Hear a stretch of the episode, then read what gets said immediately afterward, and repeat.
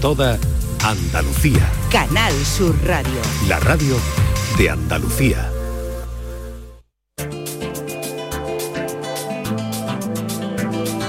En Canal Sur Radio y Radio Andalucía Información, Destino Andalucía, con Eduardo Ramos.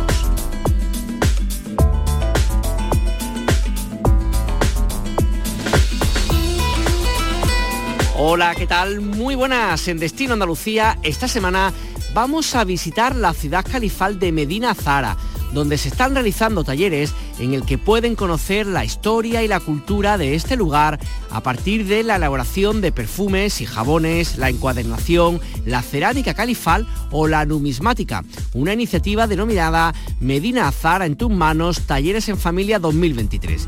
De allí les llevamos hasta el Monumento Natural del Cerro del Hierro en Sevilla, donde podés realizar un taller de observación de estrellas en un cielo limpio, reserva de Oiafera, bajo el programa Starlight. Y para comenzar, acompáñennos hasta la localidad almeriense de Los Padules, donde este fin de semana celebran una recreación histórica de un hecho ocurrido en el siglo XVI.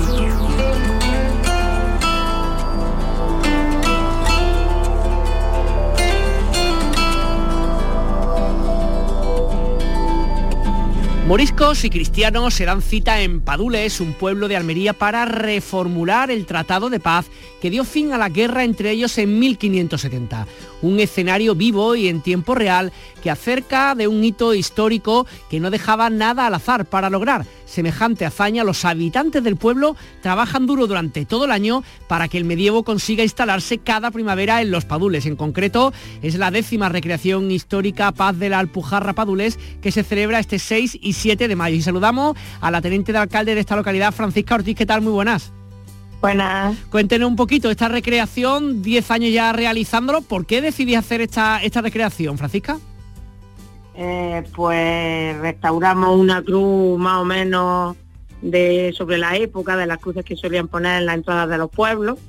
Y a consecuencia de esto pues pues empezamos a investigar la historia y, y nos encontramos con este hecho histórico que pasó aquí en Padula, que Felipe II mandó a su hermanastro a la Alpujarra pues para que la rebelión de los moriscos pues a ver si podía podía calmarla la situación y, y se situó aquí en Padula el campamento. Oye, ¿y la gente que está este fin de semana allí, el del 6 y el 7 de mayo, qué es lo que se va a encontrar? ¿Qué es lo que hay? Pues se va a encontrar en se va a encontrar un campamento del siglo XVI con gente vestida del siglo XVI, eh, la vida cotidiana del siglo XVI, su comida, eh, que se comía, qué labores se hacían, lo mismo moriscos que cristianas, y la alimentación, la cerámica, todo lo que tiene que ver con, con la época. Y, luego, como no, pues nuestros tercios y nuestros moriscos, pues basados en las cartas que Juan de Austria le mandaba a su hermanastro Felipe II, pues se van a hacer una sentencia que, se, que la tenemos en una carta escrita, una rebelión de unos moriscos, eh, una, una, pequeña batalla porque al arrestar a los moriscos que no querían eh, no querían hacer las paces, digamos, no, no estaban de acuerdo, pues se rebelan y habrá una pequeña batalla. Tendremos también un vuelo de, de aves rapaces, tendremos juegos moriscos de, de, la época para los niños que nos visiten y que participan, que con nuestros amigos de Purchena. -huh. Eh, en fin, muchas actividades así y sobre todo pues eso, pues oler y vivir y sentir el siglo XVI. Uh -huh. eh, imaginamos también, claro, que, que el, la vestimenta será apropiada a esa época. ¿Los participantes que son gente mayor parte del pueblo, son gente de otros lugares o cómo, cómo un poco la cosa? Nosotros somos más de 100 participantes del pueblo. Mm, nosotros empezamos poquito a poco empezamos a hacer ropa, conocimos a Paco Martínez Botella, que es nuestro sastre de la época, y investigando pues hemos ido cada vez mejorando más nuestro vestuario. Nosotros poquito a poco todos los años vamos eh, mejorando nuestro vestuario, lo mismo de las mujeres que de los niños que de los tercios. Eh, como somos un pueblo muy pequeñito, pues vamos poco a poco, hoy compramos una espada, el año que viene compramos dos y así vamos poquito a poco haciéndonos de, eh, de, de, cosas de. Del siglo XVI. Que imagino que, que, que, lo pasaréis, uh -huh. perdón, digo, que, que, lo pasaréis viendo durante todo el año, poquito a poco haciendo cosas, como cuando llega este claro. fin de semana, una cosa bonita, ¿no? De, de culminar, digamos, un esfuerzo colectivo, ¿no? Efectivamente, tenemos nuestros unos, unos, amigos recreadores, porque es verdad que nos han apoyado mucho los recreadores de fuera, tanto de España como del extranjero, y nuestros amigos de Canarias nos enseñaron también bailes de la época, con lo cual nuestro grupo ya de padules bailamos también bailes del siglo XVI y hacemos una demostración también cuando ya se firman las paces y hacemos y ya la gente también puede participar, le enseñamos, en fin, que es un poco el año pendiente de, la recreación histórica. Qué bien. Eh, de Francisca, aquellos que no conozcan Padule, como en mi caso, que he leído algo pero no conozco el pueblo, ¿qué, podemos encontrar una vez que lleguemos allí? ¿Qué atractivos tiene, ya no solamente en el pueblo, sino en los alrededores en cuanto a todo lo que es de naturaleza? Pues se pueden encontrar muchas cosas. tenemos muchos senderos muy bonitos y luego tenemos también nuestro monumento natural que son las canales, que es lo más famoso que tenemos en Padule, que es el río que tiene una una, serie de, circunstancias de la naturaleza que han hecho que sea un sitio pues, pues declarar un monumento natural Andalucía. O sea que es un sitio muy bonito, lo mismo para invierno que para verano, tiene su sendero, para bañarse, eh, siempre hay agua, por poco que llueva, que por desgracia no está lloviendo, lo que tenía que llover, hmm. pero siempre lleva agua, eso nunca se ha, mm, se ha cortado el agua, eso ya sería un desastre. Y bueno, luego tenemos pues, pues mucha, mucha naturaleza de nuestra vega, nuestro campo, en fin, muchos senderos, muchos sitios de, mm, de sierra y de cosas bonitas. Y luego también muy buenos restaurantes para comer y, y buena panadería de leña. Qué bien, qué bien. Que estoy mirando, bueno, hablando un poco de lo de los canales, mientras usted me estaba contando, Francisca, estoy viendo alguna fotografía, es un lugar maravilloso que parecería, no sé, Asturias, lugar así súper verde o Cantabria, ¿no? Es una cosa espectacular, ¿no? Sí, sí, la gente se queda sorprendida porque no espera que aquí en la Pujarra, aquí en Almería, que estamos casi en desierto ya, mm. que tener esa zona que parece más del norte que, que de aquí del sur. Y la verdad que todo el que viene, y tenemos muchos visitantes, Mm, durante todo el año y sobre todo en verano ya a partir de ahora es mucho visitante y, la verdad que es un sitio que vale la pena ver. ¿Y, la gente que visita más o menos son gente cercana, son de la zona, no sé, Almería, Murcia, del resto de Andalucía o de dónde vienen más o menos la gente que van a Padule a conocerlo? De todos, de todos sitios. Extranjeros vienen muchísimo y gente de hasta del norte, de todos sitios. Luego también tuvimos la suerte que vino Bisbal y lo promocionó y la verdad que, está, está, llevamos ya eh, por lo menos cinco años que lo promocionó y la verdad que, viene muchísima gente de toda España, de toda España, no solamente de Andalucía. ¿Y qué actividades se pueden hacer? Estoy pensando actividades relacionadas con el medio ambiente. No sé si en esta parte de, digamos, de los canales se puede hacer caminos dentro del propio río, se puede andar alrededor. ¿Qué se puede hacer, digamos, en relación con el deporte, con el turismo activo?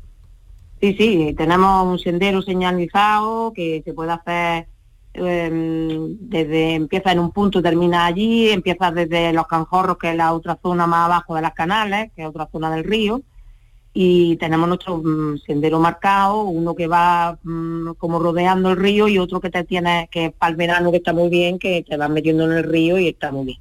O sea que sendero y incluso vienen empresas de deporte que hacen que hacen escala, porque tenemos una isla montaña, está muy bien, en fin deporte de, de, de, río, pues todo lo que se le pueda ocurrir. Pues ya ve, un poquito de deporte de río, un poquito de caminar, vemos la recreación y comemos productos de, la tierra, en fin, que yo creo que es un fin de semana completo, sino para más días, ¿no?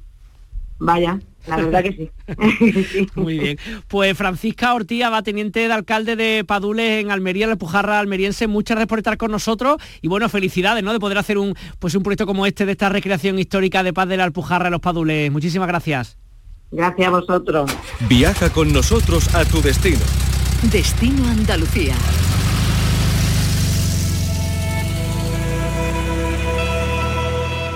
La ciudad califal de Medina Zara está desarrollando un programa de talleres que se llama Medina Zara en tus manos, Talleres en Familia 2023, con el que se pretende que los visitantes conozcan la historia de esta ciudad califal de una forma práctica e interactiva este conjunto arqueológico muestra facetas y temáticas de su cultura a través de talleres en el que los asistentes podrán conocer la cerámica califal, la elaboración de perfumes y jabones con aromas, la ecuadernación o la numismática. Ya se ha celebrado el primero de estos talleres que se hizo hace unos días, los actos al servicio del califa, pero son muchos más los que hay y de ello vamos a hablar con Antonio Vallejo, que es el director del conjunto arqueológico Medina Zahara. Antonio, ¿qué tal? Muy buenas. Hola, muy buenas tardes. Gracias por estar con nosotros. una idea como maravillosa, ¿no? De, aparte de poder visitar Medina Zara, que por sí es suficiente, como de poder explicar cosas más específicas de cómo era un poco esta ciudad en su, en su contexto histórico, ¿no? Pues sí, la verdad que está teniendo además muy buena acogida estos talleres, porque estos talleres parten de una experiencia previa que habíamos hecho en años anteriores. Por un lado hacíamos talleres infantiles, por otro lado hacíamos talleres para adultos pero claro, nos pasaba que a los talleres infantiles venían también los padres, se divertían tanto como los hijos, participaban tanto los hijos como los hijos de los talleres y finalmente nos hemos dado cuenta que la clave está en hacer talleres familiares.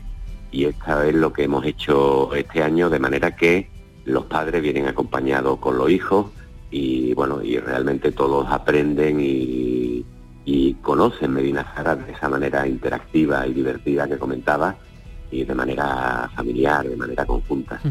Ya habéis celebrado el primero, los astros al servicio del Califa, talleres de instrumentos científicos. ¿Cómo fue esta primera experiencia? Bueno, pues ha sido muy interesante porque la, reserva, por supuesto, se agotó muy rápidamente. Hubo incluso lista de espera, que bueno, que no han podido participar porque se agotó los 20 participantes de manera rápida. Y fue muy bien porque, por una parte, eh, se enseñaba a los participantes, fundamentalmente a los niños, pero también a los padres, cómo funciona un reloj de sol, ¿no? Realmente hemos tenido relojes de sol, tenemos todavía en muchas plazas de nuestros pueblos, en muchos lugares, y, con frecuencia no sabemos bien cómo funcionan. Bueno, pues se explicó el funcionamiento de un reloj de sol y luego además se conocieron algunos instrumentos de, de medición, como el astrolabio y demás, para ver el movimiento de los astros que se usaban en Al-Ándalus y elaboraron un cuadrante solar, es decir, un reloj de sol similar, idéntico a los de Medina Sara, una réplica perfecta que ellos mismos colorearon y que ellos mismos terminaron de construir. Porque según ve un poco la convocatoria, este, este, digamos, estas actividades están, son gratuitas, están dirigidas a un público infantil a partir de seis años, pero lógicamente, como he dicho antes, también con, con su familia, con sus padres, con quien sea que les acompañe, ¿no? Claro, claro, y de hecho los padres disfrutan tanto como los hijos. Por eso nos decidimos hacer estos talleres familiares superando un poco la dicotomía que teníamos anteriormente de por un lado talleres infantiles y por otro lado talleres para adultos. Y realmente los padres vienen con sus niños y realmente pues la actividad es es muy interesante tanto para unos como para otros. En los próximos tres talleres hay uno el 13 de mayo, otro el 3 de junio y otro el día 17 de este mismo mes sobre cerámica, perfume y arqueología.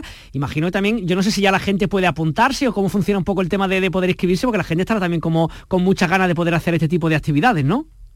Sí, esto, la inscripción se realiza por orden de llamada a través de unos teléfonos que los doy a través del 600 143 071 y la inscripción se abre siempre el lunes previo a la realización de cada taller. Y en concreto, por ejemplo, la del 13 de mayo, cerámica califal, que va a ser físicamente hacer como algún tipo de, cerámica de la época o qué, se va a hacer en este taller? Pues sí, lo que se va a hacer es, o sea, el, digamos, el taller cuenta con unas reproducciones de cerámica que los niños y los padres van a colorear, van a colorear con los motivos decorativos de la época del califato y por supuesto son elementos que luego se van a poder llevar a casa, de la misma manera que se llevaron el cuadrante solar en el taller anterior, la, en el taller sobre la cerámica califal, ellos van a llevarse una pequeña reproducción de una cerámica califal que ellos mismos han decorado con los motivos y con los pigmentos de la época, con los motivos decorativos y con los pigmentos de la época. Algo realmente interesante con ese recuerdo añadido que se llevan, claro. Qué bien. Eh, para las personas que visiten este taller, bueno, independientemente de eso, imagino también que es una oportunidad única de, volver a visitar o quien no lo conozca, de conocer un poco Medina Zara. Explica un poquito para, los oyentes que no hayan estado, ¿qué se pierden si no van a Medina Zara? Bueno, pues se pierde un, un conjunto maravilloso, un conjunto patrimonial maravilloso de los realmente importantes, trascendentales que tenemos en este país que fue declarado Patrimonio de la Humanidad en 2018. Entonces se pierden, por un lado, la visita a un museo de unas cualidades excepcionales donde pueden disfrutar pues, de, la, de una sala de exposición permanente con, con las piezas procedentes de las excavaciones de Medina Zara, con un audiovisual donde se explica perfectamente a través de la realidad virtual cómo era y para qué servía, cómo funcionaba la ciudad califal. Se pierde una visita a los almacenes, se pierde, por tanto, un museo de primerísimo nivel. Y obviamente se pierde también la visita a un yacimiento, insisto, declarado Patrimonio de la Humanidad, donde hay una conjunción perfecta de arquitectura y de paisaje. Que además estoy pensándolo, no sé si eh, lo complicado o el reto que debe suponer ¿no? en lugares históricos el tratar de acercarlo a día de hoy, claro, y con lo que está contando de estos talleres, por ejemplo, de la realidad virtual, también utilizar herramientas de ahora para tratar de explicar a los que estamos aquí cómo era eso hace unos cuantos siglos, ¿no? Claro, esto es fundamental. El uso de las nuevas tecnologías para nosotros es fundamental eh, tanto en nuestra gestión cotidiana de todo tipo, como por supuesto en la difusión a través de los audiovisuales, del que he comentado el, principal que explica cómo funciona la ciudad, pero luego en la sala de exposiciones hay otros ocho audiovisuales que van explicando partes concretas de Medina Sara, van explicando zonas concretas, edificios concretos y temáticas concretas. Eh, por la experiencia que tiene usted, Antonio, ahí en, Medina Zara, ¿existe un tipo de turismo arqueológico? O sea, personas que su objeto de viaje principal es visitar distintas rutas o, lugares relacionados con, digamos, con la, con la arqueología en nuestra tierra? Sí, sí existe. El, digamos que la Declaración de Patrimonio Mundial lo que ha hecho ha sido socializar de una manera mucho más patente y mucho más potente el conocimiento de Medina Zara, de manera que lo que ha propiciado es la incorporación de un segmento de público que antes no venía. Pero el segmento de público anterior, que era un segmento de público, pues este que comentaba, ¿no? Un segmento de público que se mueve por el mundo, sobre todo el, el, segmento de público internacional, ¿no? Que se mueve por el mundo buscando siempre los sitios patrimoniales singulares. Este público sigue, por supuesto, viniendo a Medina Sara y a ese se ha incorporado un público si queremos más general, un público interesado, digamos que, lo que está haciendo es andando los primeros pasos y que Medina Sara le está descubriendo el interés realmente de lo patrimonial. Antonio Vallejo, director de Conjunto Arqueológico de Medina Zara, gracias por estar con nosotros y que disfrutéis mucho y sobre todo los asistentes a este Medina Zara en tus manos, Taller en Familia 2023. Un saludo, muy buenas tardes. Muy bien, gracias a ustedes, un saludo. Seguimos contándoles más informaciones ahora de una forma un poquito más breve, siempre relacionadas con el mundo del turismo. Ya pueden visitarse los patios de Córdoba con unas previsiones de visita récord para este 2023. Primi San, ¿qué tal? Muy buenas. Muy buenas. A pesar del calor intenso de este último mes, los recintos lucen en plena forma. Sigue habiendo muchas colas para verlos, se repite un año más ya desde su primer día. Son en total 63 patios distribuidos en seis rutas que pueden verse en horario de mañana y tarde-noche. Se trata de una fiesta patrimonio de la humanidad marcada en este 2023 por la falta de lluvia y las temperaturas extremas, lo que ha obligado a redoblar el cuidado de las plantas. Además, en esta edición se potencia que la visita sea más accesible e inclusiva, con 29 patios adaptados. Ha abierto el plazo para solicitar las ayudas destinadas a dinamizar el patrimonio histórico de uso turístico en Andalucía. El Boletín Oficial del Estado ha publicado las bases reguladoras de las ayudas destinadas a mejorar la competitividad y dinamización del patrimonio histórico como uso turístico, del que se podrán beneficiar los bienes de interés cultural, los conocidos como PIC de Andalucía, o que pertenezcan a alguna de las categorías de protección equivalente. Los proyectos a financiar deberán suponer una inversión mínima de 750.000 euros y una máxima de 3 millones para potenciar el turismo cultural mediante la protección, mantenimiento y rehabilitación del patrimonio histórico. La cueva murcielaguina de Horno de Segura, una espectacular catedral subterránea en el Parque Natural de Cazorla, Segura y Las Villas, ya está señalizada como reserva entomológica. Esta figura designa áreas que albergan poblaciones de especies de insectos singulares, endémicas o amenazadas, así como comunidades con alta diversidad de especies o grupos entomológicos de especial interés para su conservación. La gran catedral subterránea tiene 5.200 metros y 80 metros de profundidad. La Murcielaguina es la segunda cueva con más desarrollo de la provincia de Jaén y una de las más importantes de Andalucía. Solo la pueden visitar personas especializadas con objetivos concretos de investigación y siempre previa autorización de la Junta de Andalucía. El sector de la vivienda turística demanda la profesionalización de este mercado que permitirá aumentar la inversión, la innovación y el nivel de servicio que hay en Andalucía. Nuestro país cuenta con 350.000 viviendas turísticas, 100.000 de ellas están en Andalucía y de estas el 60% están en la Costa del Sol. De ahí que celebre en la capital malagueña la semana que viene una nueva edición del Vitur Summit, una de las citas más relevantes para el sector del alojamiento turístico e inmobiliario a nivel europeo. Reúne a los principales actores del sector público y privado de la industria.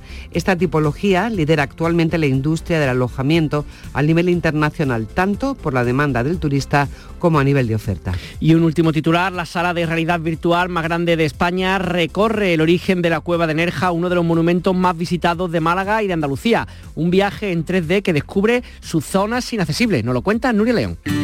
Hace 4.000 años la cueva de Nerja ya recibía visitas, pero ahora gracias a la realidad virtual los visitantes pueden disfrutar de un viaje inmersivo que les traslada miles de años atrás cuando se formaba la cueva en la que están. Precioso, me ha encantado. Ay, pero cuando pasan las piedras tan cerca, sabes que no te tocan, pero... Una experiencia única, única. Esto es irrepetible. Por muchas veces que lo veas no te lo vas a creer, nunca, nunca. Hay que vivirlo. La realidad virtual nos lleva hasta salas que no se pueden visitar habitualmente o ver las pinturas rupestres que existieron hace cientos de años. También ayuda a las personas con problemas de movilidad y que no pueden recorrer los más de 450 escalones de las galerías. Se espera que medio millón de personas pasen cada año por esa sala de realidad virtual. El popular aventurero Tadeo Jones será el encargado de darles la bienvenida a esta nueva atracción. Agarraos, porque vamos a descubrirlo todo sobre la cueva de Nerja. ¡Bombo allá! Pasajeros con destino a Andalucía, embarquen por puerta número 1.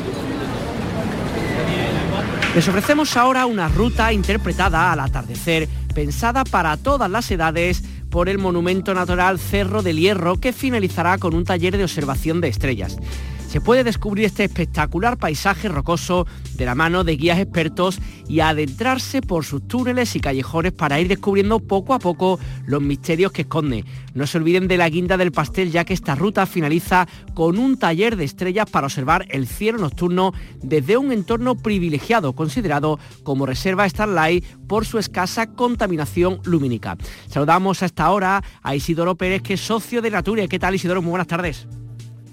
Hola, muy buenas tardes. Cuéntanos un poquito, oye, la posibilidad de estar en medio ambiente, de estar en la naturaleza, de hacer una ruta como hemos dicho y acabar viendo las estrellas en un lugar con poca luz, imagino que para los que sobre todo vivimos en ciudad es como un regalo del cielo, nunca mejor dicho, ¿no? Sí, bueno, pues lo has descrito muy bien y, como bien dice, un regalo del cielo. Es un, es un privilegio poder estar en, en la Sierra Norte de Sevilla, concretamente en el Monumento Natural del Cerro del Hierro, y, sinceramente eh, cuando uno está en este caso realizando esta actividad, pues uno incluso se da cuenta de que existen más estrellas de las que uno podía llegar a imaginar. Por supuesto, en la ciudad no se ve eh, apenas estrellas en comparación con lo que se puede ver en, este, en estos cielos también conservados. Que entendemos que aparte de la, de la estrella que hemos dicho es como el culmen de, digamos, de, la jornada, una parte interesante es ver cómo está atardeciendo en el entorno y ver un poco cómo cambian los colores y la forma ¿no? ahí en el Cerro del Hierro, ¿no?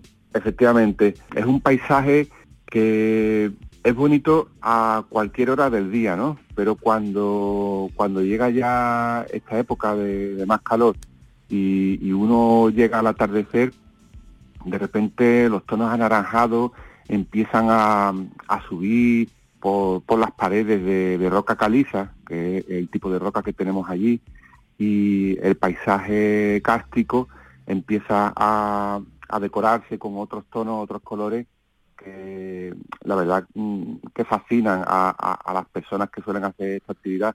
Entonces, eh, es muy satisfactorio el hecho de poder realizar un recorrido a esta hora del día, cuando también ya eh, la fauna que, que, tenemos en la zona va cambiando porque eh, dejan de, verse, por ejemplo, aves insectívoras o la cigüeña negra y pasamos ya a escuchar otros sonidos de aves rapaces nocturnas y eso combinado con el recorrido por el interior de las, de las antiguas galerías mineras es, un, es una actividad súper completa estoy pensando, como decía, ¿no? En días que, que, son de calor, ¿no? Que está fuerte el sol y tal, cuando empieza a caer un poco la tarde-noche, ya finalmente se va el sol y baja un poquito la temperatura, como que parece que uno también se relaja y está como más sensible, ¿no? A poder disfrutar todo lo que está a su alrededor, ¿no?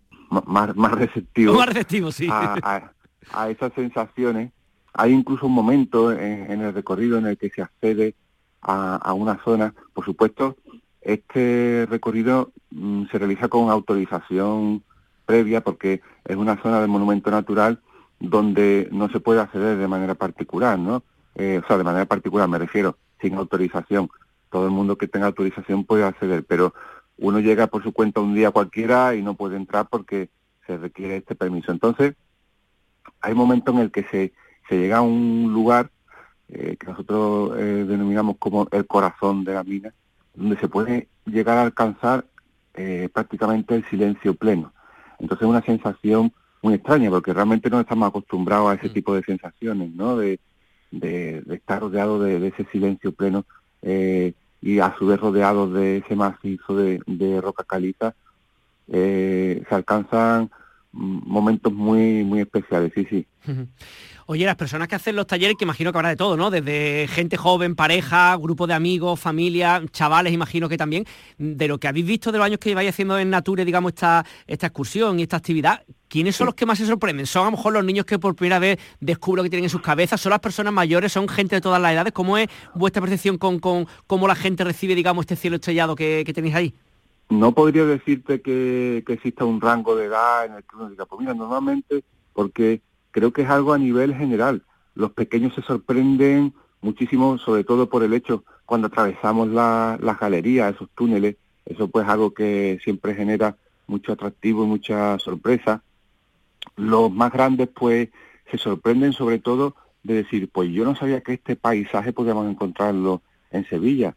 Normalmente eso suelen ser la, los grandes momentos de, asombro, porque eh, el hecho de descubrir un paisaje como, como el del Monumento Natural del Cerro del Hierro, donde hay veces que parece que estás pasando por una especie de, de selva vietnamita, otras veces parece que estás en una aventura de viaje al centro de la Tierra. Son, son paisajes muy, muy peculiares. Entonces, de manera general, eh, el público que viene se ve gratamente sorprendido. Mm, y esa combinación de flora, fauna y geología es eh, una combinación que no deja indiferente a nadie. Eh, Isidoro Pérez, socio de Nature, muchísimas gracias por compartir con nosotros este proyecto tan bonito y que sigue muchos años realizando este tipo de cosas. Un saludo. Muy bien, a ustedes siempre, muchas gracias. Tiempo ahora para la propuesta musical que cada semana les hacemos en Destino Andalucía de cara a estos días.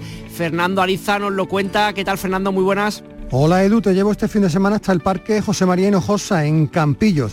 Allí se va a celebrar mañana sábado a partir de las 8 el festival Amalgama Juventud 2023.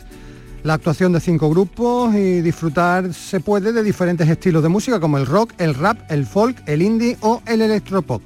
La entrada al festival es completamente gratuita y entre los grupos, pues dos muy afines al local de ensayo, los gaditanos Agaporni y sobre todo los malagueños Los Turistas, el grupo del que fuera compañero nuestro Juan Paz Claros, que ya prepara nuevo disco para este 2023, pero mientras llega, te dejo con esta canción de La Montaña Acuática, su último EP hasta el momento. Con esta propuesta musical en Campillo nos despedimos hasta la semana que viene. Nos encontramos en Canal Sur Radio y en Radio Andalucía Información en el programa sobre turismo que semanalmente hacemos aquí en la Radio Pública Andaluza. Todo esto no es casualidad tanto tiempo a tu lado. intentando hacerlo todo bien, con la mente, con el alma, todo el rato. Lo que